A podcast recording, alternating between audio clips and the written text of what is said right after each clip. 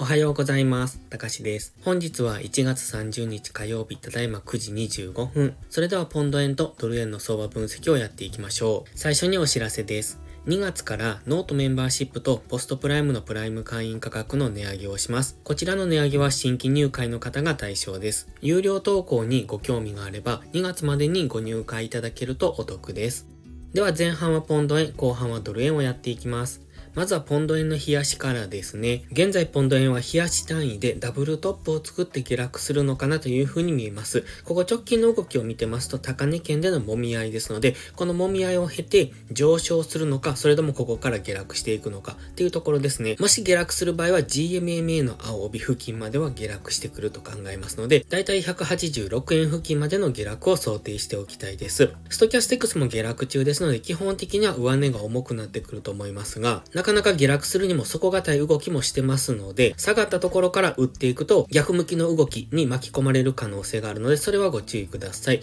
現在は底堅いし、上値も重いという状態ですので、下落方向へトレードするのであれば、上がったところから打っていく。そして引きつけるということが大切です。では4時間足です。4時間足を見ていただいても、ここのところずっと動いていませんよね。上がったり下がったりっていうのを繰り返しているだけですので、かなり難しい相場にあるっていうことがわかります。ただ逆に言えば、ここでのレンジですよね。現在地付近が下限、そして188.6付近が上限のレンジになってますので、そのあたりでの動きになってきております。現在地っていうのはちょうど下限付近です。ここを下抜けてくると、このオレンジの水平線付近、186円ぐらいまで下落していくと考えます。これが先ほど冷やしで言ってました、冷やしの GMMA 付近ですね。ですので、今はちょうどここを下抜けるのかどうかっていうところに注目です。ストキャスティクスは安値金に来ておりますので、そろそろ反発してもおかしくない。そんな雰囲気も感じますが、昨日からずっと上値も重いですので、もしかすると本日は下抜けてくるかもしれない。下抜けると186円ぐらいまでの下落を見ておくのがいいと思います。では、1時間足です。先週の動きを見ていた時に、このピンク丸の高値をつけていたんですが、こんな感じで高値を切り下げてきていたんですね。なので、ここからこのまま黄色のボックスを下抜けるのかなというふうにも考えていたんですが、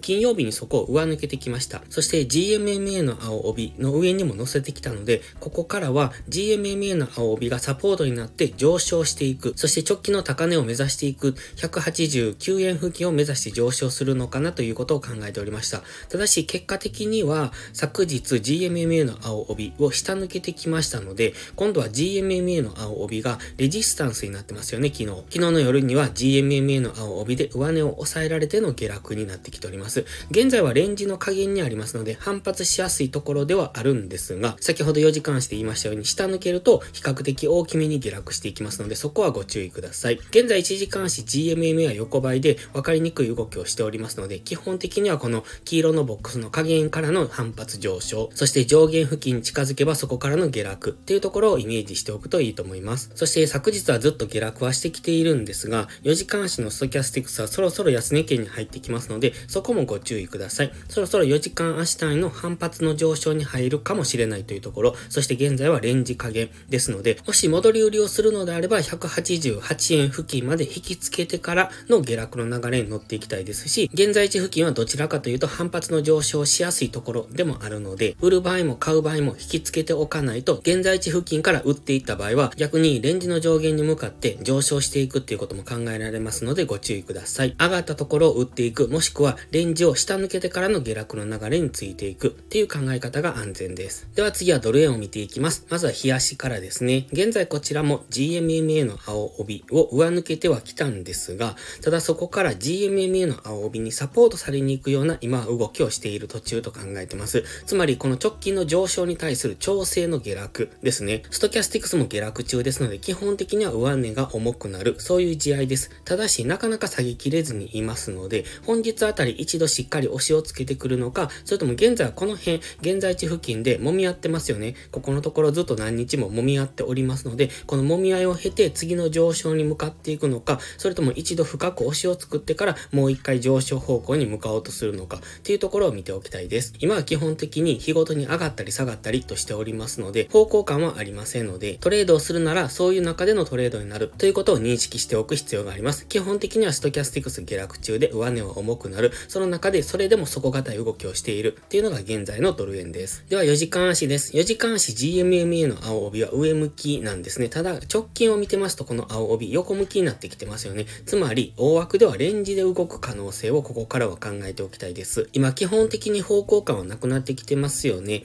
24日の水曜日に安値をつけてそこから上昇方向に動いたんですが、結局また GMMA の青帯の下付近に昨日は下落してきております。現在も下落方向から始まってますので、上値が重いのがわかります。このまま下落していった場合は、このオレンジの水平線付近、146.5付近まで下落していくと考えます。ストキャスティクスはそろそろ安値圏ですので、それはご注意ください。そして今 GMMA の青帯を下抜けようとしてますので、これ下抜けてきて次の上昇で GMMA の青帯で上値を抑えられるようですと、ここから大きめの下落に入っていきますので、一旦は146.5付近がターゲットですが、その次は145円付近になりますので、そのあたりまで大きく下落する可能性を今は秘めておりますので、もし上昇方向で考えておられる場合は、その辺は注意をしていきたいですね。ただ基本的に今上昇トレンドまだ完全に崩しているわけではありませんので、下がったところは買われやすいんですね。ですので、下がったところっていうのは比較的買い圧力が強く入っているのもわかりますので、こちらもポンド円同様、売る場合は引きつけて、上がったところを売っていくですね。買う場合も同じように、下がったところ、しっかり下がりきっているのを確認してから買っていかないと、今基本は上値は重いというところですので、冷やしを見ていてももう少し調整をするのかなと考えられますので、下がったところから買っていく、もしくは上がったところから売っていくという、引き付けてトレードする、ポンド円と同じですけれども、基本的にはしっかり引き付けないと、どちら方向に行くのかがわからないのが現在の相場ですので、その辺はご注意ください。では、1時間足です。1時間足は赤いトレンドラインを引いておりました。この角度で上昇していたんですが、昨日はそこを下抜けてきました。そこから今下落が加速している形なんですが、これ、このまま下落していったら、この辺ですね、146.6付近まで下落していくのかなと考えられます。そうすると、このすぐ下に先ほど言ってましたラインがあるんですね。146.4付近がありますので、そのあたりまで下落する可能性がありますが、現在はこの辺の安値が意識されてますね。147円付近というところが意識されてますので、ここから反発していくのかどうかっていうところです。4時間足を見ていると上値が重い。そして1時間足はトレンドラインを下抜けてきてますので、基本的には下落方向の圧力がかかりやすい試合ではあるんですが、やはり先ほど言ったように、現在は147円という節目が意識されておりますので、ここからの反発も考えられますので、売っていくのであれば、上がったところから売っていかないと、現在今結構下げ切っている感がありますよね。なので、ここから売っていくのじゃなくって、まずは例えば GMMA の青帯付近まで上昇してきて、そこから上値を抑えられれば、そこからの下落っていうのを考えておく。それからいつも言ってますが、ストキャスティクスが安値圏にある時のショートエントリーは優位性がありません。今ちょっとこの安値圏にはないんですが、もう少し下がってくれば再び安値圏に入ってきますので、現在の雰囲気を見てますと、今のこの1時間足が確定したタイミングでストキャスティックスが安値圏に近づいてきますので、そうするとここからはショートエントリーは優位性がないということになりますので、そこはご注意ください。ですので、強く下げている時っていうのはそこの流れに乗っていくんじゃなくって、しっかり一度買い足でもいいので、反発の上昇を待つ。そこから一旦反発してから次の下落の流れっていうところをイメージしておく。基本的には4時間足は上値が重い。そして1時間足では小さくく下落トレンドを描いております。昨日から小さく下落トレンドを描いている。それからトレンドラインも下抜けている。ですので、この下落トレンドに乗っていくのがいいんですが、もし買い目線で考えている場合は、このトレンドラインの中に戻してからの方がいいですね。この赤いトレンドラインの中に戻してくれば、そこからは一旦上昇を見ておきたいんですが、そのトレンドラインの下にある間は、基本的には売り目線で見ておくのが安全です。ただ先ほども言いましたように、節目があります。147円付近、そして146.5付近というのは節目になってきますので、その辺に来ると結構強めの反発が起こる可能性もありますので、そこはご注意ください。ポンド円もドル円もそうですが、今分かりにくい相場になっておりますので、無理してトレードする必要はありませんので、分かりやすい形を作ればトレードをしていくという風に心がけておくのがいいと思います。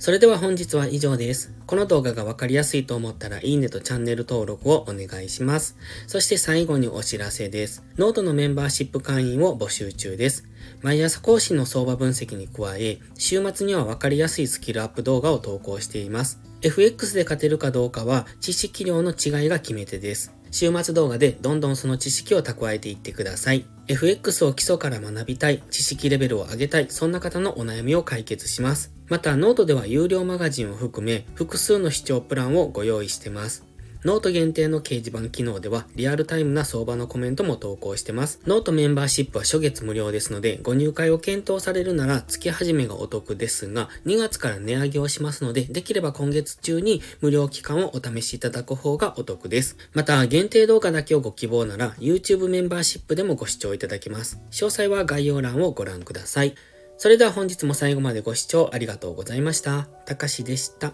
バイバイ。